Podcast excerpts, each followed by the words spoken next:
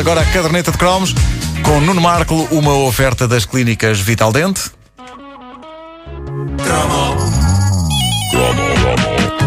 Cromo.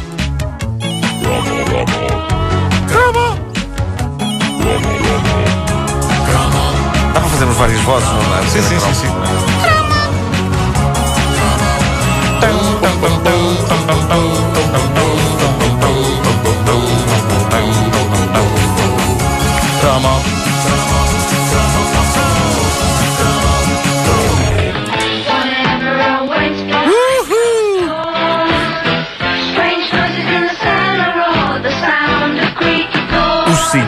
Criados pela escritora inglesa Enid Blyton, a mesma criadora do Noddy. Estou com o nariz entupido, não sei se já repararam. Não, não, ninguém tinha reparado no Marco.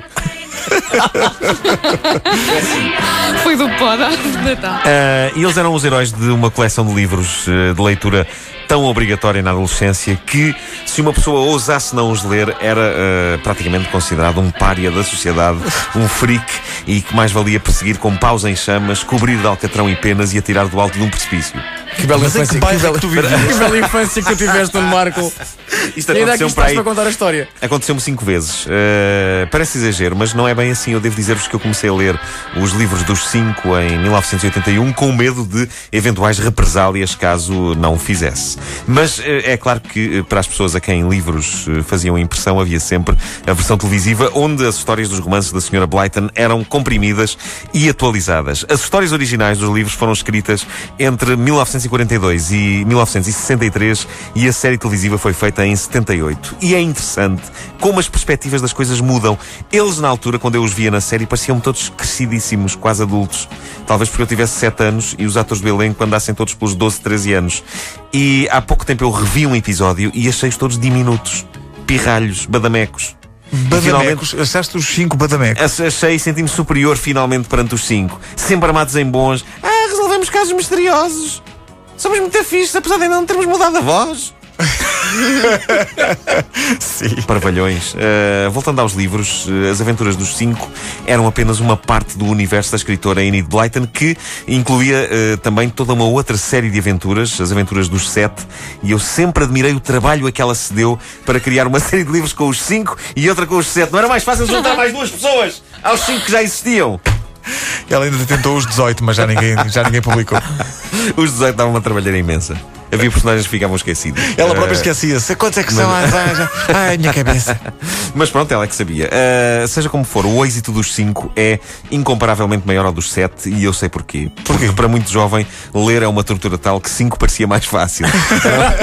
Era um 5 e menos. 7, leio 5. Era 7, não tarda nada, querem que eu leia o Guerra e Paz, não. Uh, em termos literários, a juventude dos anos 70 e 80 estava mais ou menos dividida em duas fações. Se vocês Então. bem se lembram, era a fação dos 5 e a fação do Senhor dos Anéis. Uh, aqueles que conseguiam ler as aventuras dos 5 e a profunda e densa saga do Senhor dos Anéis eram, na sua essência, heróis, mas também o tipo de jovem com mais probabilidades de levar mais tareia.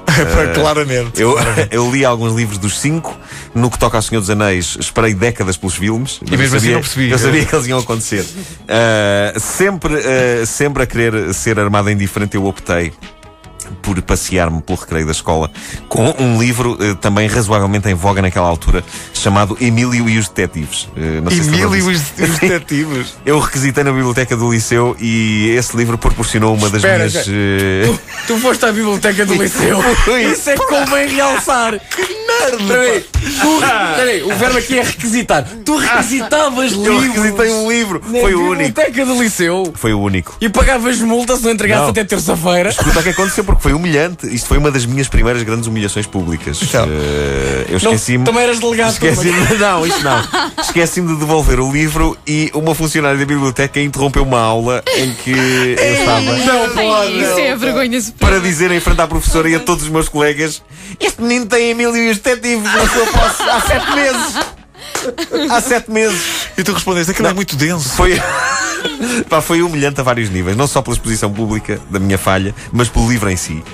Pá, se era para ser apanhado numa ilegalidade destas, tivesse sido com um dos famosos e incomparavelmente mais fixes livros dos cinco, não era? Com, com Emílio e os Detetives. Não, é, que, é que era o único exemplar do Este país. Tem um, tem um exemplar do Emílio e os Detetives. e eu tenho assim, do quê?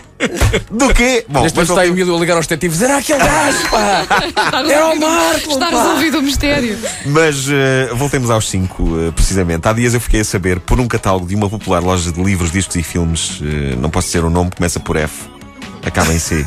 E tem ná pelo meio. Tem Ná pelo meio. Ah, não sei qual é que é. Não estou a ver. Eh, o- eh, fiquei a saber que os 5 estão de volta com toda uma nova série de livros passados na atualidade. A capa tem a assinatura da autora Enid Blyton, o que é fabuloso, tendo em conta que ela está morta e enterrada há 40 e tal anos, mas eh, também eh, tendo em conta que ela, enquanto viveu, fez questão de dizer que nada mais havia para escrever sobre os 5.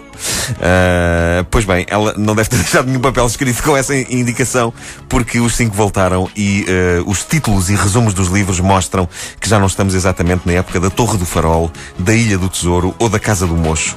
Então. Casa do Mocho é um nome tão dúbio. Parece uma casa de prostituição. Ah, mas um dos novos livros eh, chama-se Preparem-se para o choque. Isto é verídico, não estou a inventar. Então, o novo um livro dos dos cinco? Um dos novos livros dos cinco chama-se Os Cinco e o caso dos piratas de DVD. É impressão minha ou isto não tem exatamente a mesma magia? E reparem no resumo, reparem no resumo. Passo a citar o resumo que vem no catálogo.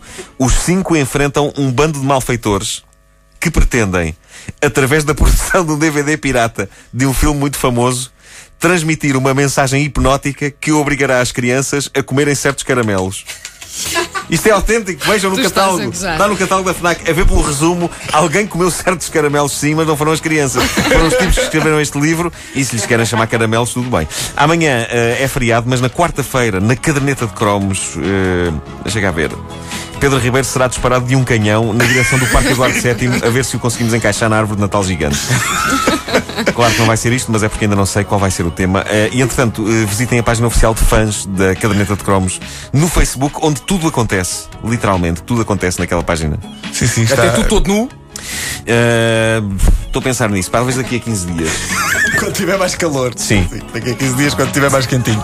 A caderneta de cromos é uma oferta das clínicas Vital Dente, com edição de Nuno Marco e depois também em podcast em radiocomercial.clix.pt.